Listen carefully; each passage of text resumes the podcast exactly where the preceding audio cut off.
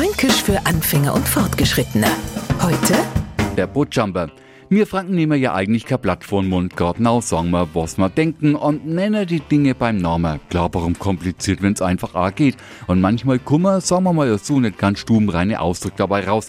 Ein wenig vornehmer gingen wir aber mit dem stillen Örtler um. Da sind wir schon frei als euch zu edler worden und haben das, wo man hingeht, wenn man himo, Botjumper genannt. Haben wir uns vor die Franzosen abkorcht. Die Bot de Chambre sagen. Okay, ausgestellt wird bei uns in Franken der Ham der Botjumper nicht grad, weil der nichts anderes ist als ein Nachtdöpfler. Fränkisch für Anfänger und Fortgeschrittene. Morgen früh eine neue Folge. Und alle Folgen als Podcast auf podu.de.